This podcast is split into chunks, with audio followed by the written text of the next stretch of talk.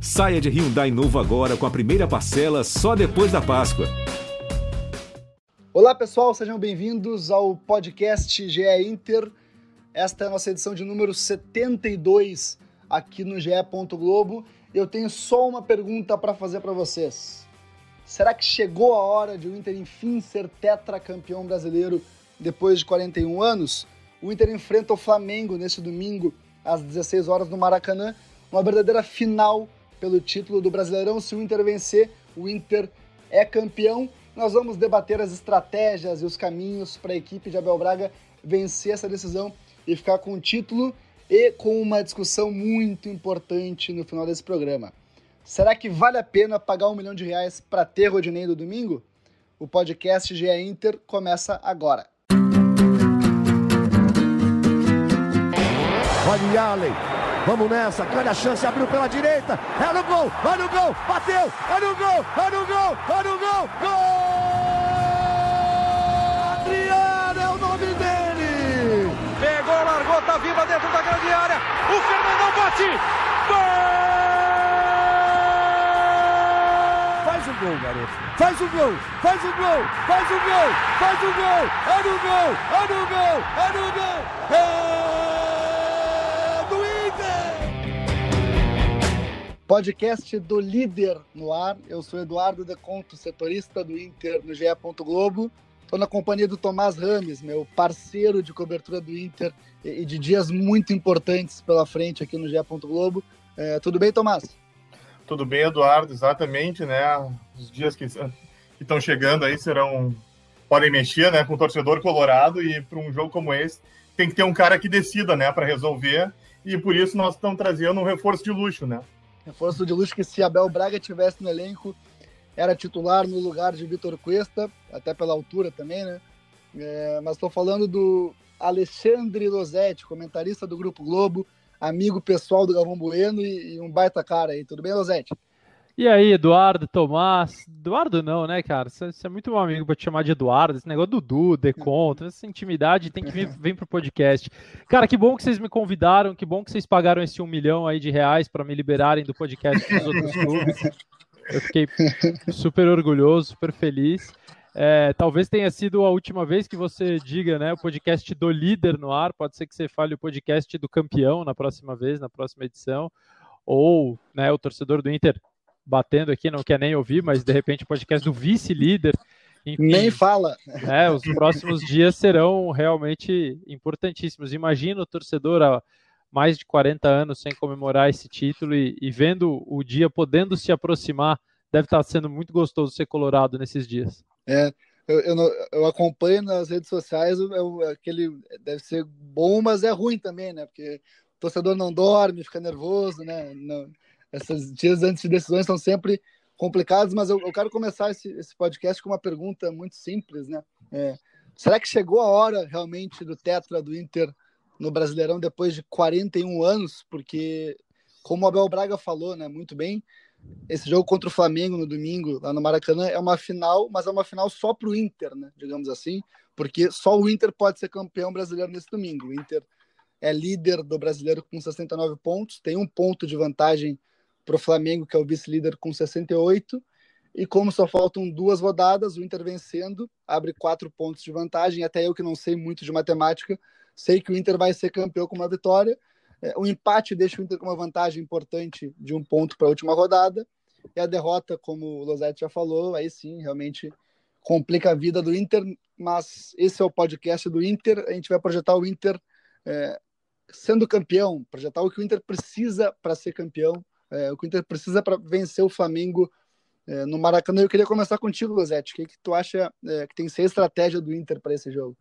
É, bom, o Inter não, não pode deixar de ser Inter, embora o Inter tenha sido vários Inters durante o Campeonato Brasileiro, né? A gente não pode se esquecer agora que o time pode ser campeão, tá? Talvez um jogo do tetracampeonato, a gente não, não vai poder esquecer que os pontos foram tão conquistados pelo Eduardo Cudê como pelo Abel Braga, e obviamente, claro, todos eles pelos jogadores, mas mudou bastante né, a forma de jogar. Agora eu acho que o Inter tem que continuar mantendo a estratégia e, e a filosofia que tem a ver com o trabalho atual, que é de um time que fica muito confortável sem a bola.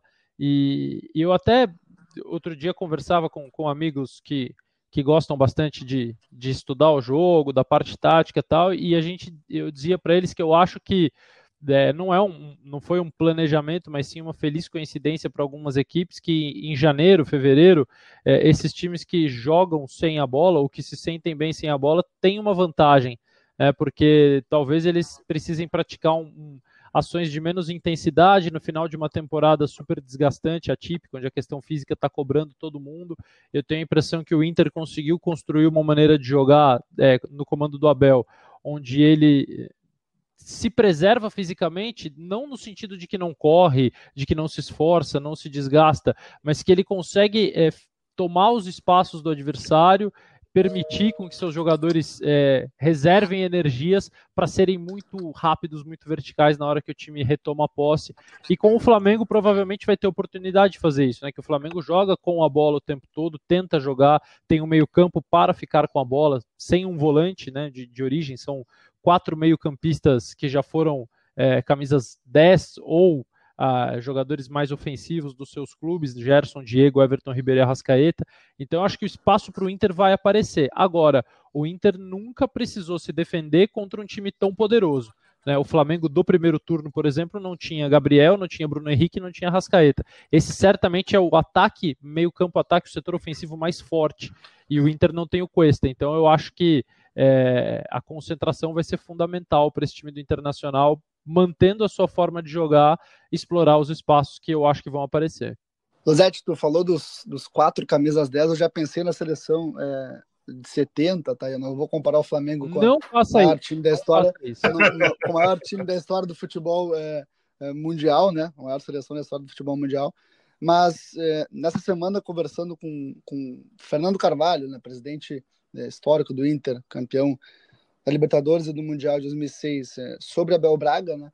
É, eu acabei fazendo essa comparação também, sem querer comparar Flamengo com Barcelona, é, de como o Abel armou o Inter para enfrentar o Barcelona, marcando, mas é, não só se defendendo, né?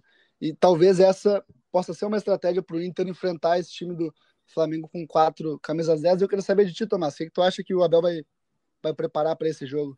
Tem um, já que tu entrou nesse tema, né? O Inter em algum em nenhum momento vai ter que enfrentar o Xavi, o Iniesta, o Deco e o Ronaldinho juntos, né? Talvez isso já dê mais, ainda mais tranquilidade pro Colorado, né? Mas uh, brincadeiras à parte, Eduardo, uh, o Losetti no início da explanação dele, ele até citou, né, que o Flamengo vai vir mais encorpado do que ele foi no primeiro turno. Só que eu acho que o Inter, naquele primeiro turno, ele mostrou uma forma de incomodar o Flamengo que ele pode repetir. Que eu, eu entendo que tenha sido justamente a forma que ele usou no melhor jogo do período com o Abel, que é tentar marcar lá na frente e forçar o erro do adversário, que é o que ele fez no 5 a 1 com o São Paulo, e foi do jeito que ele fez os dois gols em cima do Flamengo aqui no, no Beira-Rio, né? Que é dificultando a saída de bola para estar tá bem muito mais perto do gol e já chegar ali. O Yuri faz isso muito bem, né? Brilhou contra o São Paulo, eu acho que é uma grande chance que o Inter conseguir sair com uma vitória e surpreender o Flamengo lá no Maracanã. Sim, e, esse jogo do, do, do, no Beira Rio foi, foi com Galhardo e Abel Hernandes, né? Os dois atacantes do, do, Eduardo Cudê. Os dois fizeram um gol até no começo, é, no começo da partida. Depois o Pedro é, fez um gol, o Everton Ribeiro. Lá nos descontos. Gigante já. Everton Ribeiro fez o gol de cabeça. É, pessoal, eu vou abrilhantar essa discussão aqui e, e o nosso debate com a Renata Mendonça, nossa colega de Grupo Globo, comentarista do, do Grupo Globo, ela fala sobre eh, como, na visão dela, o Inter tem que entrar para enfrentar o Flamengo. A melhor arma do Inter do Abel Braga é justamente apostar nas transições ofensivas em velocidade. Né? O time consegue chegar muito rápido ao gol do adversário quando é, faz o, o contra-ataque em velocidade, principalmente pelos lados né, do campo. Ele consegue dois, três toques na bola, já está na área do adversário. É, e essa é a estratégia que o Inter do Abel teve para engatar sua grande sequência de vitórias e para chegar à liderança do Brasileirão nessa reta final. É isso que tem que fazer contra o Flamengo. Agora, algumas coisas importantes. Eu acredito que uma estratégia que funcionou bem contra o São Paulo e também em alguns momentos do jogo contra o Vasco foi subir um pouquinho a marcação em determinados momentos né? É, ou seja, incomodar a saída de bola. Acho que é importante para incomodar a construção do Flamengo, é, desde o goleiro, e também para roubar as bolas mais próximo do gol e aí, de repente, aproveitar, criar oportunidades dessa maneira também. O melhor momento do Inter contra o Vasco foi quando subiu sua marcação. É, agora, é importante que o Inter tome muito cuidado para não recuar demais, como fez no último domingo. Né? O, Flamengo, ao contrário do Vasco, é um time que gosta de atacar, que sabe atacar. Um dos times que mais finaliza no campeonato, um time que cria de 15 a 20 oportunidades é, por jogo nessas últimas partidas. Então, se o Inter recuar demais, é, pode correr riscos desnecessários, ainda mais é, com uma defesa desmontada. O, o Inter está com, com, muitos desfalques importantes, Moledo e Cuesta não jogam. É, então, acho que se recuar demais, pode ser arriscado demais no Maracanã. É, então, se mantiver a estratégia das, dos contra-ataques é, rápidos e sem recuar tanto o time, acho que tem grandes chances de conseguir um bom resultado. Bom, tá aí a fala da Renata, e se a Renata fala, eu ouço, e desse caso eu até concordo com ela. Eu, eu realmente acho que a estratégia do Inter passa por essa transição uh, ofensiva muito rápida, principalmente pelo retorno do Patrick e, e também com o Caio Vidal pela, pela direita, o Edenilson também, mas especialmente pelo retorno do Patrick, que fez muita falta para o Inter contra o Vasco, apesar da vitória. E, Losete, eu queria te, te perguntar: é, o Inter contra o Vasco, é, realmente, ele começa muito bem, né, marcando em cima, depois recua e corre mais riscos do que deveria correr contra o Vasco, né? O rival com muitas dificuldades técnicas e, e paupérrima criação ofensiva, digamos assim. É, tu acha que o Inter vai ter capacidade de marcar o Flamengo em cima por tanto tempo e suportar um jogo desses no Maracanã para de repente repetir a atuação que teve contra o São Paulo? O Inter precisa eh, se mostrar perigoso, né? É, assim, eu não considero muito parâmetro do Inter aquela atuação contra o São Paulo, porque enfrentou na época o, o 19 time em termos de fragilidade no campeonato, né? Só o Botafogo era mais frágil do que o São Paulo naquele momento. É, isso foi o mês de janeiro todo, tanto em, em pontuação o São Paulo foi o vice-lanterna do campeonato no mês de janeiro, somando todos os jogos, e também rendimento. Mas o Inter teve o mérito de fazer o gol cedo, numa bola parada, assim como fez contra o Vasco. Então é um dos trunfos. Eu falo que a bola parada é a coisa mais democrática do futebol, porque ela ajuda tanto o time que está muito bem, como é o caso do Internacional, como times que estão mal e às vezes saem na frente fazendo um gol assim e complicam muito a vida do, do time melhor. Né? Mas é, é, muito bom que uma equipe que já é boa tenha também esse item no, no repertório o Inter tem. É, o que eu acho é o seguinte: o Inter apostou em muitos jogos no erro do adversário para fazer a sua transição. Quer dizer, a gente vai se fechar, a gente vai forçar eles a forçarem um passe e a errarem, e nós vamos contra-atacar porque nós temos velocidade. Mas o Flamengo é menos suscetível ao erro pela qualidade dos jogadores que tem.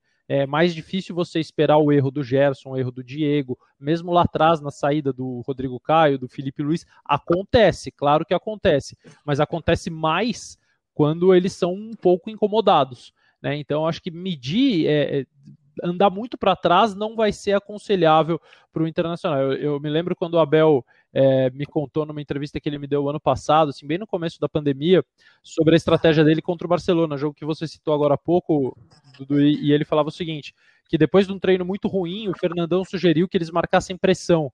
E ele virou e falou assim, daquele jeitão dele, né? Pô, tá maluco, não sei o que, cheio de palavrão, marcar os caras lá em cima, não foi isso que a gente combinou e tal. É, então, assim, eu não acho que ele vá pressionar o Flamengo, de novo, sem querer comparar os, os times que sem esse despautério. Mas é, não, não acho que ele vá pressionar, mas também não acho que ele vá querer ficar andando para trás o tempo todo e dando campo para o Flamengo jogar. Claro, claro. Eu, eu citei essa, essa estratégia do, do Barcelona justamente é, porque eu lembrei dessa entrevista também. É, entrevistei o Abel, ele falou sobre isso, né, de, de marcar sem ficar atrás. Né? Acho que esse é o, é o ponto é, que, para mim, é, pelo qual passa é, esse jogo do Inter contra o Flamengo. Agora, Tomás, a gente vê aí muito o Moisés virando até um líder em assistências, botando a bola é, na cabeça do Vitor Cuesta, do Rodrigo Dourado, né, como, como não fazia é, contra o Eduardo Cudê. A bola aérea também pode ser uma arma para o Inter nesse domingo, né? Sem dúvida, Eduardo. Eu até estava conversando com nossos parceiros do dado estatístico, né, do espião estatístico, e eles até me passaram os números, né? Que o Inter dos 60 gols, 28 são em jogada aérea, né? Ou seja, quase 47%. E o Moisés, só o Moisés deu cinco assistências nesse quesito, né? Isso tem dado muito certo. Até no último jogo, mais uma vez, o Dourado, né? Que está se mostrando agora uma grande arma ofensiva, fez mais um de cabeça. Ou seja, uma forma que o Inter pode aproveitar nesse período aí e tentar uh, usar essa fragilidade do Flamengo, que já tomou 23 gols justamente em bola aérea, né? Que é mais da metade do que ele sofreu no brasileiro. O Tomás mapeou o ponto forte do Inter e o ponto fraco do Flamengo ao mesmo tempo aqui, né? Matou, matou a charada da Abel Braga, que eu sei que vai estar nos ouvindo, tá aí, tá aí o caminho. Eu tô brincando, Abel certamente tem esses dados e muitos outros dados é, que a equipe de analistas de desempenho do Inter é, passa para o Abel. O, Inter estuda aí uma média de oito jogos da, de cada equipe que enfrenta no Brasileirão. Certamente o Inter tem tudo isso muito bem mapeado. Agora, pessoal, a gente falou muito das estratégias de jogo. Eu quero falar um pouco dos problemas que o Inter vai ter para esse domingo, ou talvez o principal problema, né? Porque o Inter perdeu o Vitor Cuesta suspenso é, para enfrentar o, enfrentar o Flamengo naquele, lance polêmico é, que o Flávio Rodrigues assinala a pênalti dele no cano. O Inter é, se revoltou com a arbitragem depois desse jogo, e aí a gente vê algo que é recorrente no futebol brasileiro e, e não serve para nada, né? não, não contribui com nada para o futebol brasileiro, que é o Inter reclamando da arbitragem, o Flamengo rebatendo, depois o Inter né, rebatendo novamente, e aí a dirigente indo para o microfone para criar um clima de, de, instabilidade antes do jogo. Mas o fato é que o Vitor Cuesta está fora do jogo, o Inter vai ir com uma dupla de zaga reserva, porque o Rodrigo Moledo já estava fora, não só do jogo como da temporada. Lucas Ribeiro e muito provavelmente Zé Gabriel né, vai ser o substituto do Vitor Cuesta.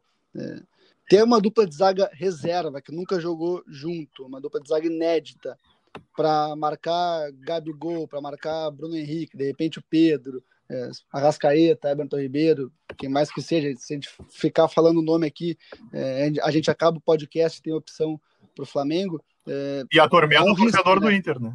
É, é, é para deixar o torcedor com o cabelo em pé, né? ah, sem dúvida. Acho que esse é o grande problema do Internacional. É, o, o, Cuesta é curioso, né? Porque ele não fazia um grande campeonato com o Eduardo Cudê. Acho que muito por conta da proposta com, com saída curta, de, de, de pressionar e, e, se deixar pressionar, né? para tentar sair da pressão. O Cuesta não é um cara é, veloz para jogar em linha alta, não é um, um, sujeito que tem o passe mais apurado, mas é um cara de muita imposição física, é, é, um cara de, de liderança, de boa bola aérea. Então ele cresceu com o Abel a partir do momento em que o Inter passou a se proteger mais e a proteger mais a sua zaga. Então, obviamente, ele vai fazer muita falta. Agora, é, o ataque do Flamengo é veloz.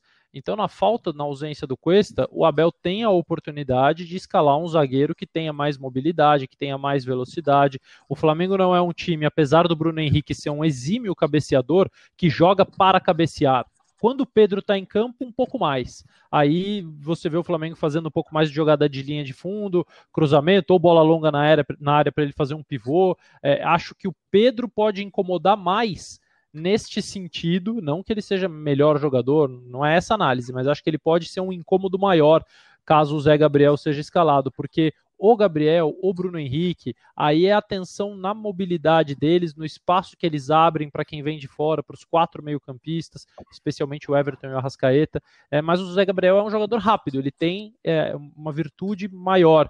É, e também pode iniciar a jogada com mais velocidade, se for para pegar um Flamengo é, no contra-ataque, um Flamengo que costuma se adiantar muito. Então, acho, acho que é um problema para o Inter, sim, mas pode haver algo positivo nessa, nessa possível escalação. O Tomás, além do, do Zé Gabriel, o, o Abel tem Pedro Henrique né, à disposição. Pedro Henrique não atua desde outubro, salvo engano, na vitória do Inter por 2 a 1 sobre o Atlético goianiense, e tem o Matheus Justa, que também não atua há muito tempo e, inclusive, não, nunca começou como zagueiro né, no Inter, né? Ele, ele chegou para ser zagueiro, ele é volante, é volante origem, chegou para ser zagueiro. E só jogou de lateral é, é volante de origem, isso, é volante origem, chegou para ser zagueiro e só jogou de lateral esquerdo, uma coisa incrível, né? Mas, é, enfim, é, e poderia, de repente, é, o Abel recuar um volante, seja Rodrigo Lindoso ou Rodrigo Dourado, e improvisar alguém no setor. Eu acho que para um jogo desse tamanho, algo que nunca foi feito, não, não é uma, não me parece, né?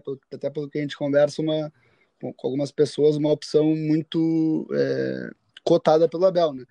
Tendência é que seja mesmo o Zé Gabriel, né, Tomás? Sem dúvida, Eduardo. Uh, Zé Gabriel, ele logo ele, ele tomou o lugar do, do Fux, né? Depois que o Fux foi vendido para o CSKA, né? Não, o, o Cudê não quis o Moledo, né? Porque entendia que para o estilo dele a saída de bola do Zé Gabriel ajudava, mas ele acabou muito marcado pelos erros na saída que ele teve, que acabavam fragilizando atrás, né? Talvez seja um grande jogo para ele até se recuperar agora, né? Porque imagina no grande, na, no que pode ser a decisão do título, ele entra para substituir talvez o, o zagueiro que sobrou, que é incontestável, e ele tem a chance de resolver ali atrás, segurar provavelmente uh, o melhor quarteto ofensivo da América, né? Dificilmente a América Latina tem um quarteto ofensivo tão forte quanto a Rascaeta, Everton Ribeiro, Bruno Henrique Gabigol. E vai ser a chance do Zé Gabriel tentar brilhar. Embora, né, o, Zé, o Gabigol esteja em uma fase, mais uma vez, brilhante, né? Com cinco gols nos últimos cinco jogos e com seis gols em dez jogos contra o Inter, né? Ou seja, é mais uma tarefa complicada para o Zé Gabriel, caso ele seja mesmo confirmado pelo Abelão.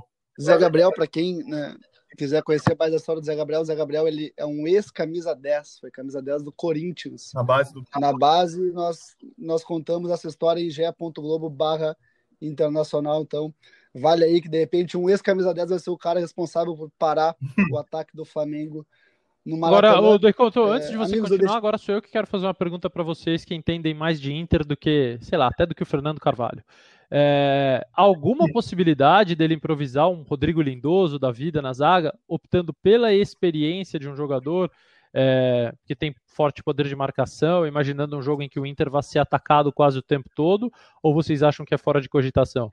Olha, eu, eu, eu só não ponho fora de cogitação porque nós sabemos né, como é o futebol, uma caixinha de surpresas, mas é, eu, eu, não, eu não consigo ver o Abel fazendo isso, não é, mudando tanto assim, porque sempre se fala em, em, usar o Dourado como zagueiro no Inter desde é, 2015, 2016 fala disso. Nunca o Dourado foi usado como zagueiro, então o Lindoso também nunca joga como zagueiro. Eu acho que é muito é, é muito cogitar para dizer que cogitamos, sabe, para não deixar essa, essa hipótese fora, mas é eu não vejo isso acontecendo. Não sei se o Tomás tem essa mesma visão. Não, eu concordo contigo, Eduardo. É mais ou menos por aí mesmo. E também o Inter aposta muito, né? Embora, lógico, a falta que o vai fazer na proteção, na sustentação que o Dourado dá, né? Ele é visto como um fiador desse esquema, dessa redenção, assim, do Abel, porque a proteção que o Dourado dá, o Lindoso e o Musto não conseguiam oferecer, né? O Inter se sente mais seguro com ele ali na frente, tanto para proteger quanto a bola aérea e para sair jogando. Então, acaba, uh, diríamos assim, amenizando o problema, ter o Dourado ali na frente e apostar, no caso, no Zé Gabriel, que deve se confirmar nos próximos dias. É, e o Zé Gabriel, ele, ele, ele já vem jogando na zaga desde, de, desde o início do ano, é um cara que, bem mal, foi titular durante boa parte desse campeonato brasileiro e realmente o que o Tomás falou é, é, pesa muito, né? O, o, Dourado dá uma sustentação muito importante para esse meio campo, junto com o Edenilson ali muito próximo também, o Patrick recuando, o Prachetes. Então acho que o Abel não vai é, desmanchar esse, esse, esse sistema que está dando certo é, e improvisar no, no a defesa. Agora, Losetti, eu deixei a pergunta mais difícil para vocês dois aí, é, para o final, tá? E, e ela atende pelo nome de Rodinei, o homem de um milhão de reais. Vocês acham que vale a pena? Eu começo contigo, Lozete, que, que é visita, né? Bem assim dizer. É, tu acha que vale a pena pagar um milhão de reais para o Rodinei? Para ter o Rodinei? Bom, é, do ponto de vista técnico e tático, vale. Mas essa, essa pergunta é a seguinte: se você fizer para todos os torcedores do Internacional, você pagaria um milhão para ter o Rodinei no jogo que pode valer o título? Eu tenho certeza que todos eles vão dizer sim, pagaria. Aí se você fala assim, tá, mas é um milhão da sua conta, você pagaria? Aí, ah, opa, peraí, aí eu já não sei, porque não é da minha conta que vai sair um milhão. É, é o internacional que precisa saber e ter é, a consciência financeira do quanto isso vai impactar. O, o futebol virou uma loucura que, quando a gente fala um milhão, parece nós dando 10 reais para alguém jogar um jogo decisivo. é, ah, um milhãozinho, põe lá e acabou. Não, não é bem assim. A situação dos clubes brasileiros não é exatamente essa, né? Então eu, eu não sou, eu não me sinto em condição de me meter na conta bancária de ninguém, nem mesmo de um clube da elite do futebol brasileiro. Eu posso dizer que do ponto de vista técnico, do Abel que escolheu como é, norte do trabalho dele apostar numa defesa experiente, de força física, de força de recuperação, de recomposição, com Rodinei, Moledo, Cuesta e Moisés, esse, essa é a espinha da defesa que ele gostaria de ter o tempo todo, jogadores mais é, parrudos, não no sentido físico, no sentido mesmo de carreira, de trajetória. Para lá na frente, sim, mesclar molecada com Yuri Alberto, com Prachedes, com Caio Vidal, ele já perdeu o Moledo, para esse jogo ele perdeu o Cuesta, não ter o Rodinei significaria não ter três dos quatro da linha primeira que ele imaginou. É, então eu acho que do ponto de vista do jogo, de um cara que conhece o time do Flamengo, que jogou com todos esses caras, com Bruno Henrique que, cai no setor, com a Rascaeta que cai no setor, é, com Gabriel que se mexe por ali, eu acho que ele pode ser muito importante para o Internacional. Agora, a conta bancária não é minha. Sim, até porque, Tomás, vamos lembrar, né, no início do programa, nós já fizemos o Pix para Losetti, né? Exatamente, nós pagamos antes. É uma pena que não venha para mim, né? Se viesse para mim, eu seria super de a favor ele... também, mas tá bom para ele não tem nenhum problema gastar um milhão, né, Tomás? Para a gente está complicado. Exatamente. Mas o, isso é um ponto importante. O, o, Inter não precisa avisar o Flamengo se vai utilizar o Rodinei, só precisa pagar depois de utilizar em até 24 horas.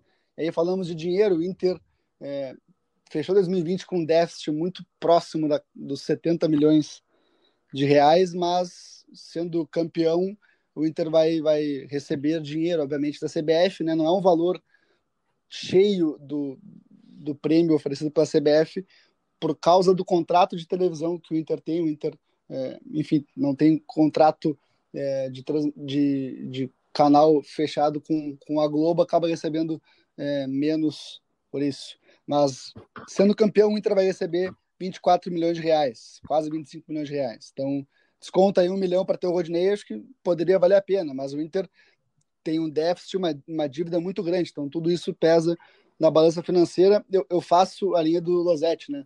Não é meu dinheiro para eu, eu me meter e opinar. A, a, opinião, a, a, a análise técnica, é, eu fecho com ele também, é um cara muito importante para o Abel Braga. Mas, Tomás, tu que tem a informação, o Inter vai pagar esse milhão de reais para ter o Rodinei? Eduardo, pelo que nós procuramos, né, fomos atrás, o Inter vai pagar sim, o Inter entende que é importante mostrar que está fechado e que vai fazer todos os esforços possíveis, né, para buscar esse título. Então o Inter vai sim pagar um milhão para o Flamengo, né, a menos que aconteça algum problema, ou o Rodinei se machuque num treino, né, que acho que ninguém deseja, ou algo muito extraordinário, mas o Inter vai sim pagar um milhão para usar o, Rodinei nessa decisão. E eu acho que, bom, eu entendo do lado de vocês, é claro, ninguém sabe, ninguém pode se meter na conta dos outros, né, mas é mais ou menos o que o Losetti falou, né? Tem a questão do setor defensivo do Inter que está muito desfalcado e justamente o fato de ninguém conhecer tão bem o Flamengo quanto o Rodinei, né? Ele marcava, inclusive, o Bruno Henrique nos treinos, né? O Bruno Henrique cai pelo lado dele. Eles são muito amigos e o Rodinei conhece muito bem o Bruno Henrique. Isso também dá um fator motivacional para ele. Pegar os caras que jogavam com ele, os amigos dele, mostrar que ele saiu e foi contestado e pode dar essa volta por cima e ser campeão em cima deles. Eu acho que tudo isso pesa num momento importante como esse e vai valer a pena para o Inter usar e pagar essa grana. É, para fechar nosso podcast, eh, Losetti, o Inter com um empate, né, o empate, o Inter mantém uma vantagem, decide o título no Beira-Rio contra o Corinthians na próxima quinta-feira. O empate é um bom negócio. Sem dúvida alguma. É, você, você disse que é, é uma final só para o Inter.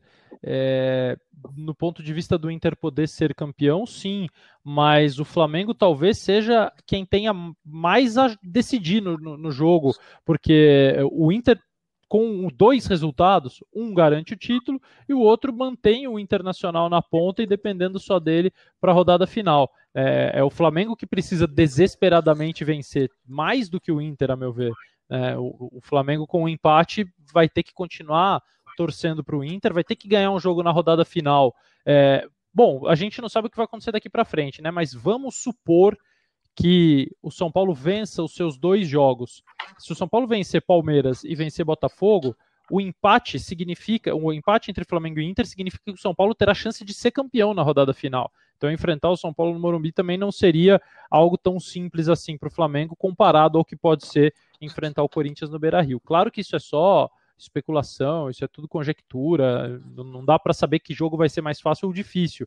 Mas eu acho que o empate para o Internacional é sim um bom negócio e acho que o Inter não, não vai entrar em campo pensando nisso, mas também não pode esquecer disso em momento algum. Pois é, eu ia te perguntar isso, Tomás, aí a gente encerra o nosso bate-papo. Tu acha que o Inter vai entrar pensando em segurar o empate ou o Inter vai entrar é, querendo vencer? Né? Querendo vencer não, porque todo mundo quer vencer sempre, né? Mas enfim, vai entrar proposto a buscar a vitória. Eduardo, eu acho que o Inter vai buscar a vitória, sim. Não, não que o Inter vá se atirar ao ataque, né? Enlouquecidamente, para seguir vivo no brasileiro que ele não precisa. Mas eu acredito sim que o Inter vai montar uma estratégia para conseguir a vitória e tentar resolver o brasileiro lá, mesmo que, né, ele vai ter cuidados excessivos até, né, muitos cuidados com principalmente o quarteto ofensivo do Flamengo, mas o Inter não vai desistir não. Eu não acredito que o Inter vai jogar, uh, por exemplo, da forma que ele jogou contra o Atlético na Arena da Baixada. Eu acho que o Inter vai tentar mais o jogo assim, para sair com os três pontos. Então tá, fechamos então nossa edição pré-título, será ou não, né? Vamos descobrir no domingo, é, mas fechamos essa edição do podcast GE Inter.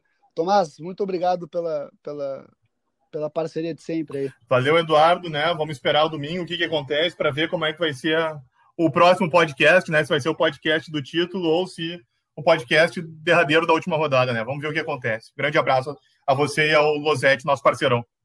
Já aproveito para dizer que já somos campeões de, de, de ter a opinião de Alexandre Losetti por meia hora aqui conosco. É, Corneta é a brincadeira à parte, Losetti, valeu demais. Amigos pela, colorados, pela vocês aí. já devem saber que Eduardo Deconte é um debochado, né? Porque vocês ouvem com frequência o podcast, então ignorem esse deboche que ele faz comigo, mas mesmo assim eu te adoro, cara. Então você pode me convidar sempre, principalmente quando o Tomás estiver aqui, porque aí se não for por você, eu venho por ele e vai ser um prazer falar sobre as coisas do possível tetracampeão brasileiro com vocês. Olha aí. Então tá, pessoal, é isso. O podcast GE Inter fica por aqui. Esta e todas as outras edições estão disponíveis em ge.globo barra Inter, também em ge.globo barra podcasts e também em ge.globo barra Inter. Lá tem todas as informações do Inter. Eu sei que é muito link para você gravar, mas eu sei também que você está acostumado a acessar todos esses, esses sites, que na verdade é o mesmo site, né? mas você está sempre lá na nossa é, audiência. E o podcast GE Inter também fica disponível no Spotify, no Apple Podcasts, no Google Podcasts e nas demais plataformas de streaming. A gente volta já no comecinho da próxima semana para falar ou do campeão brasileiro ou do Inter que ainda briga pelo título. Um abraço e até lá.